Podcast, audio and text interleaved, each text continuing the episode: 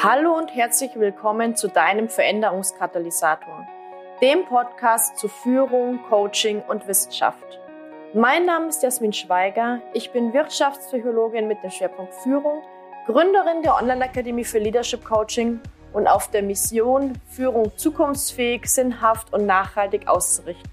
Schön, dass du da bist und wir gemeinsam die Arbeitswelt der Zukunft gestalten.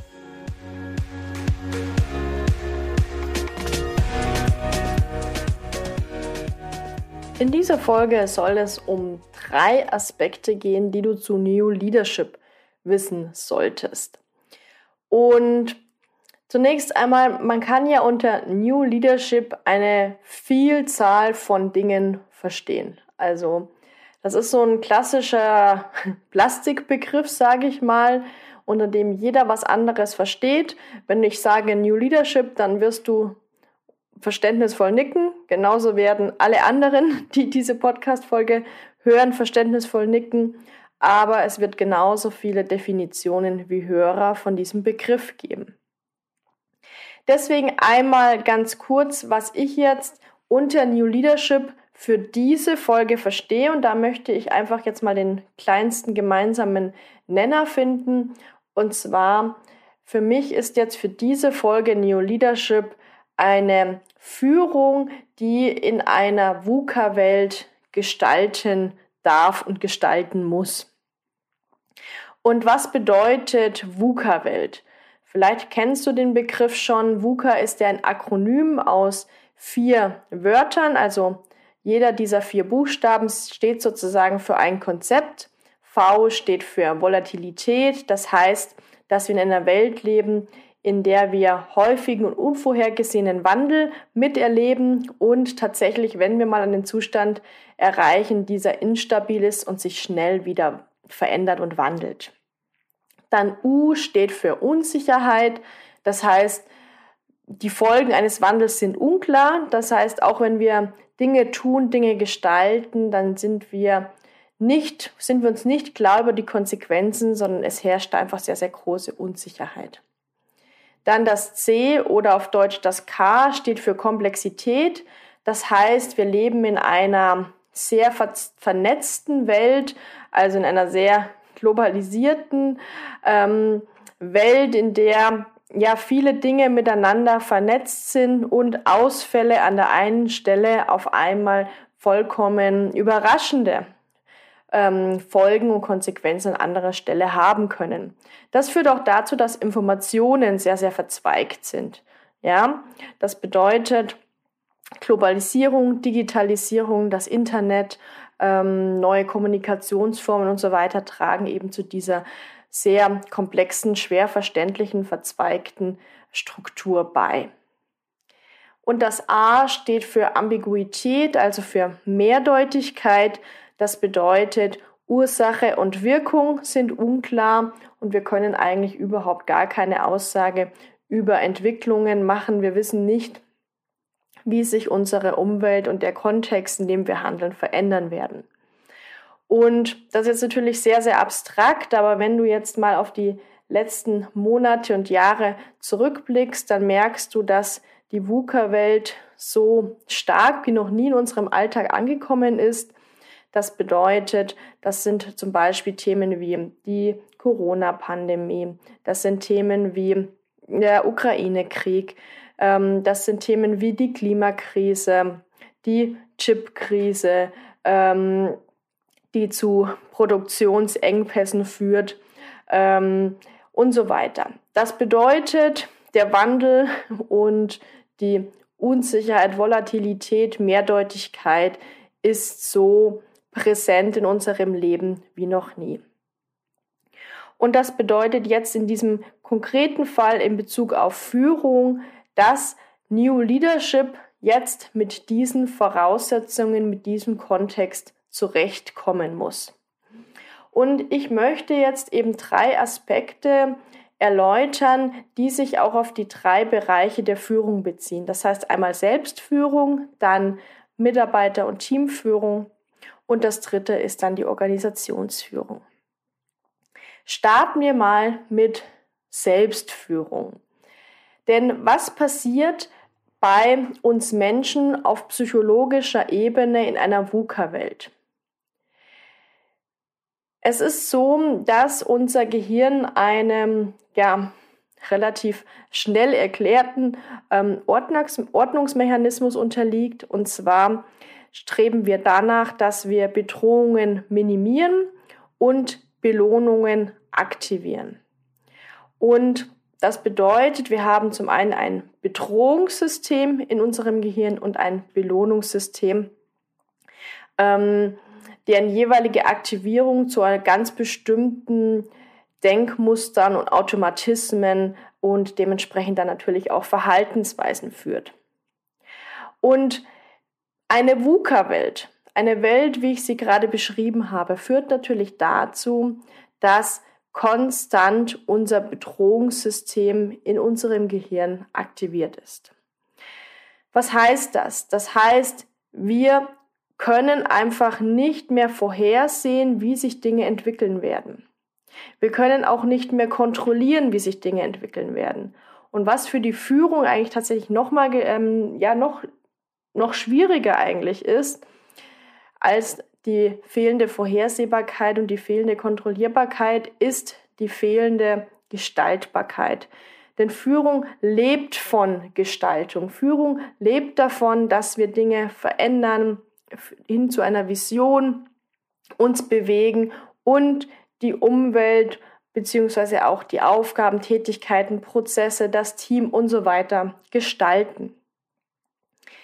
Und wenn wir diese, ja, diese, dieses, diese innerliche Aktivierung des Bedrohungssystems haben, und zwar konstant, das, dann bedeutet das, dass die inneren Alarmglocken ständig läuten.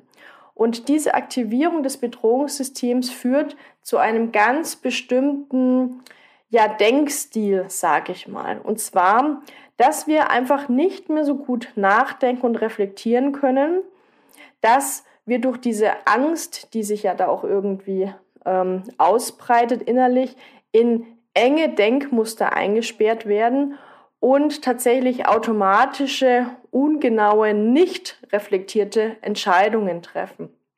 Das passiert uns allen, ja.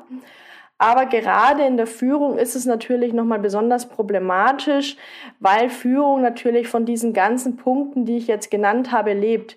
Führung lebt davon, gute, reflektierte Entscheidungen zu treffen. Führung lebt davon, gut ähm, zu reflektieren und nachzudenken. Und äh, Führung lebt auch davon, gute Problemlösungen zu finden.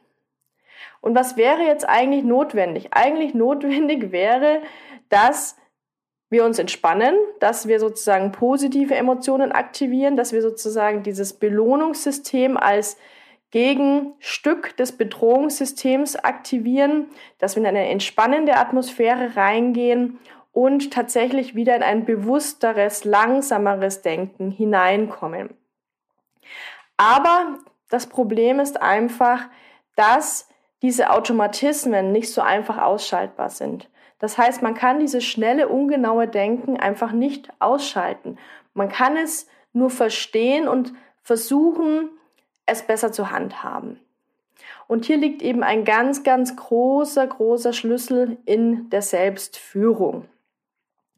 Und natürlich, Selbstführung baut auf, ja, ich sag mal, Selbstachtsamkeit und Selbstreflexion auf. Und das sind natürlich Aspekte, die natürlich durch Coaching-Prozesse und auch durch ja, bewusste ähm, bewusste Selbstreflexion gefördert werden können. Und ich habe diesen, ja, diesen Aspekt der, der, der inneren Alarmglocken, die jetzt hier ständig aktiviert sind, bei Selbstführung reingepackt. Aber eigentlich ist es ja noch komplexer.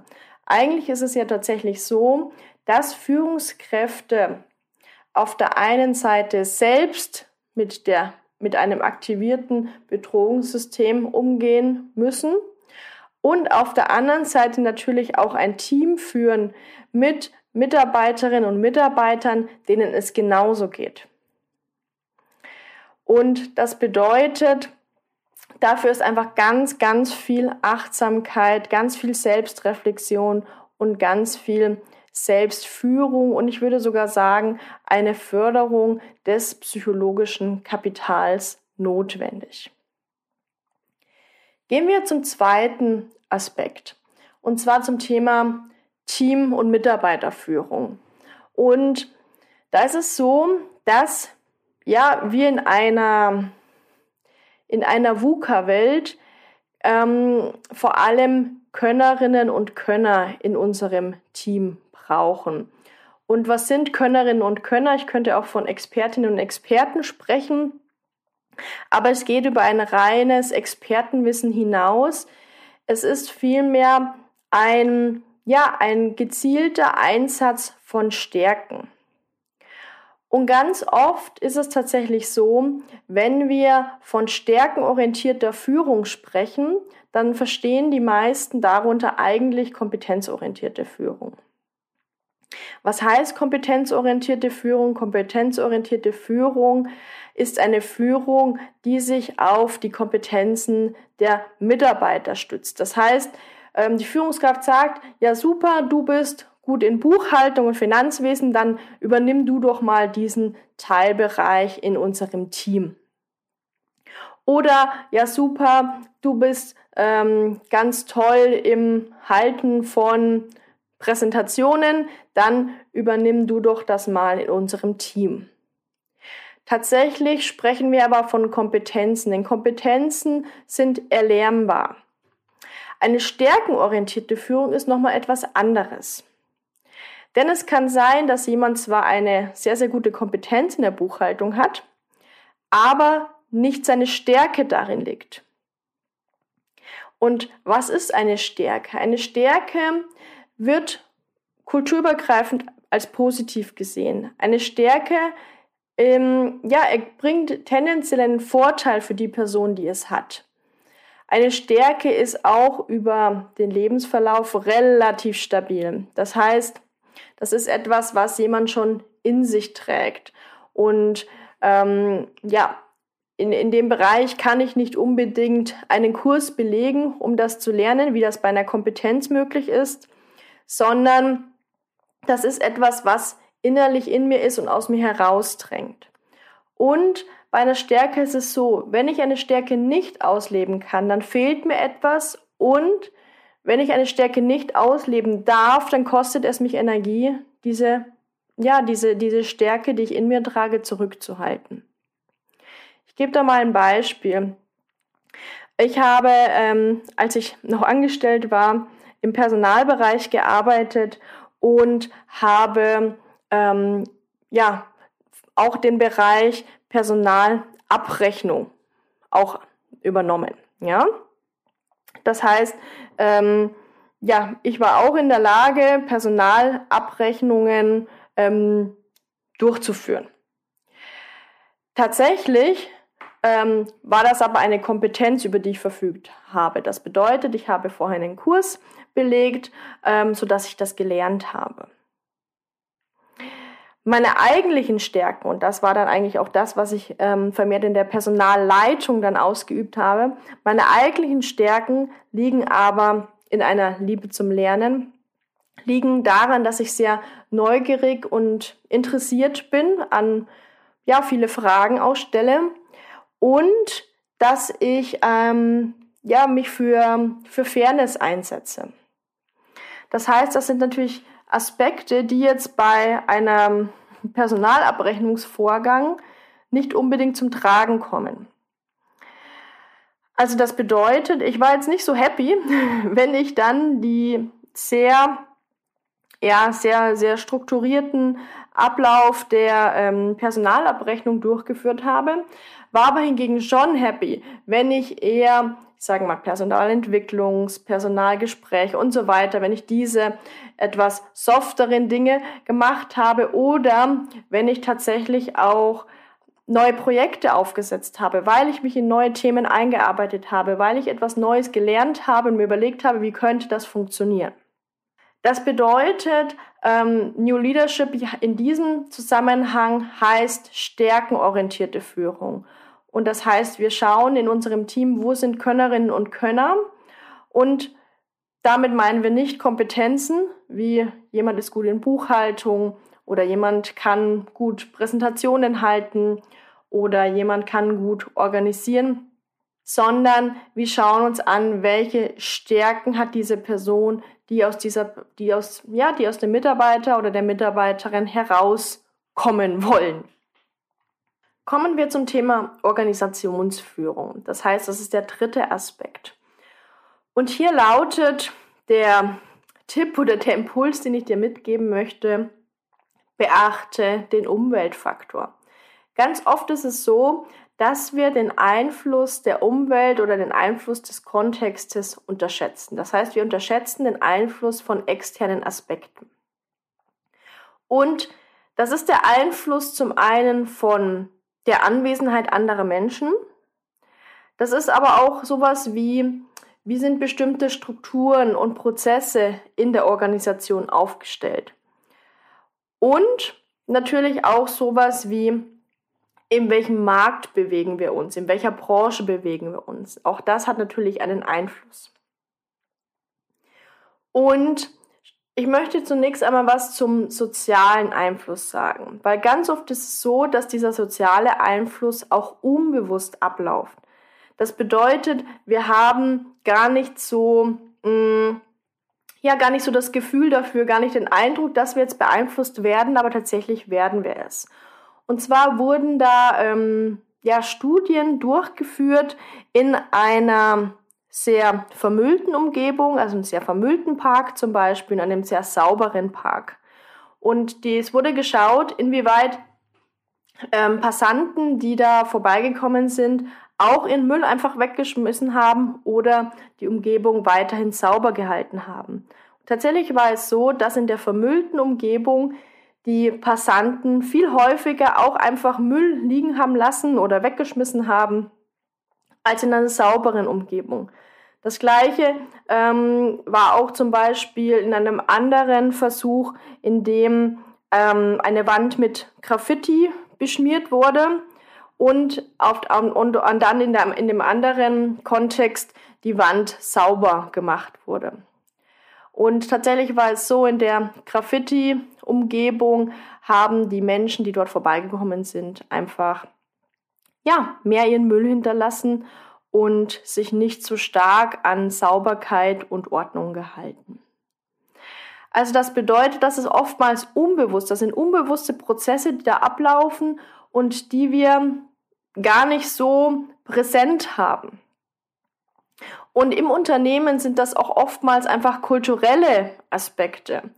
Also du kannst einfach mal überlegen, die Unternehmen, die du kennst oder wenn du im Unternehmen arbeitest, gibt es da irgendwelche Aspekte, Prozesse, Kultur, Strukturen, andere Umweltfaktoren, die sich vielleicht auch, ja, unbewusst, unterbewusst auf Verhalten auswirken. Oder machen wir es mal andersrum. Nimm mal ein unerwünschtes Verhalten, das du kennst und überlege mal, welche Umweltfaktoren hier einen Einfluss haben könnten. Ja? Also das bedeutet nicht zu sagen, okay, die Leute, die das machen, sind halt einfach doof, sondern mal zu überlegen, ja, gibt es denn irgendwelche ja, Umweltfaktoren, Kontextfaktoren, Strukturen, Prozesse, Gestaltung der Umgebung, Marktumgebung, was weiß ich, ja. Also einfach mal ganz breit denken, die dieses Verhalten vielleicht auch beeinflussen, die dieses Verhalten vielleicht auch zusätzlich beeinflussen. Und dann gibt es ja auch noch den Aspekt, ähm, der natürlich von der Soziologie auch ähm, besonders stark untersucht wird, dass wir in einem sozialen System auch anders agieren und anders handeln, wie wenn wir alleine sind, wie wenn wir alleine unterwegs sind oder alleine arbeiten. Mm, das bedeutet, was kann man tun? Zunächst einmal natürlich das Ganze reflektieren, ja, und auf der anderen Seite auch einfach mal zu schauen, wie können wir den Kontext, die Strukturen, die Prozesse so gestalten und so ausrichten, dass erwünschtes Verhalten wahrscheinlicher wird. Also, Ich wiederhole noch einmal, wie kannst du die Umwelt, den Kontext, die Strukturen und Prozesse so ausrichten, dass erwünschtes Verhalten wahrscheinlicher wird? Weil hundertprozentig steuern wirst du es nie können. Aber du wirst die Wahrscheinlichkeit erhöhen können. Und du kannst ja auch mal einen Selbstversuch bei dir wagen. Wenn du eine unliebsame Marotte hast, die dich im Alltag stört, überleg doch mal, wie du deine Umwelt so verändern könntest, dass du dich selbst so ein bisschen austrickst. Ja, also dass du selbst ein von dir erwünschtes Verhalten wahrscheinlicher machst. Ganz klassisches Beispiel, du möchtest keine Schokolade mehr essen, einfach keine Schokolade mehr kaufen. Wenn keine Schokolade mehr da ist, dann kannst du keine Schokolade mehr essen. Das ist natürlich jetzt ein sehr, sehr einfaches Beispiel, aber ich glaube, das kann man auch sehr, sehr gut übertragen. Und wie kann man jetzt diese Prozesse und Strukturen ausrichten? Ähm, ich würde sagen, überleg einfach mal, wie die Wertschöpfung in den Fokus gestellt werden kann. Wertschöpfung heißt also, wie kann der Kundennutzen erhöht werden? Weil ganz oft ähm, bauen wir uns Strukturen und Prozesse, die sich irgendwie selbst befriedigen, aber keinen wirklichen Kundennutzen bringen. Und dadurch ergibt sich auch eigentlich gleich mehr Sinnhaftigkeit in der Führung. Ich spreche jetzt hier nicht von Purpose. Ähm, grundsätzlich sowieso so, dass Gießkannen-Purpose sehr schwierig ist, weil, ich sage mal, Purpose und, und, und Meaning, Bedeutung einfach sehr individuell und werteabhängig sind. Und da bringt jeder seine eigenen Werte mit. Aber man kann natürlich schon über den Gesamtkontext eines Unternehmens so eine gewisse Sinnhaftigkeit herstellen, indem wir einen Kundennutzen, eine Wertschöpfung in den Fokus stellen. Genau, also das war der dritte Tipp zum Thema ähm, New Leadership. Ähm, ich glaube, es ist einfach wichtig, auf diesen verschiedenen Ebenen sich nochmal bewusst zu machen, wo können wir ansetzen, wo können wir vielleicht auch durch kleine Impulse, durch kleine Reflexionsansätze ähm, oder auch durch kleine Veränderungen schon eine, ja, eine positive Veränderung schaffen und dementsprechend Führung zukunftsorientiert ausrichten.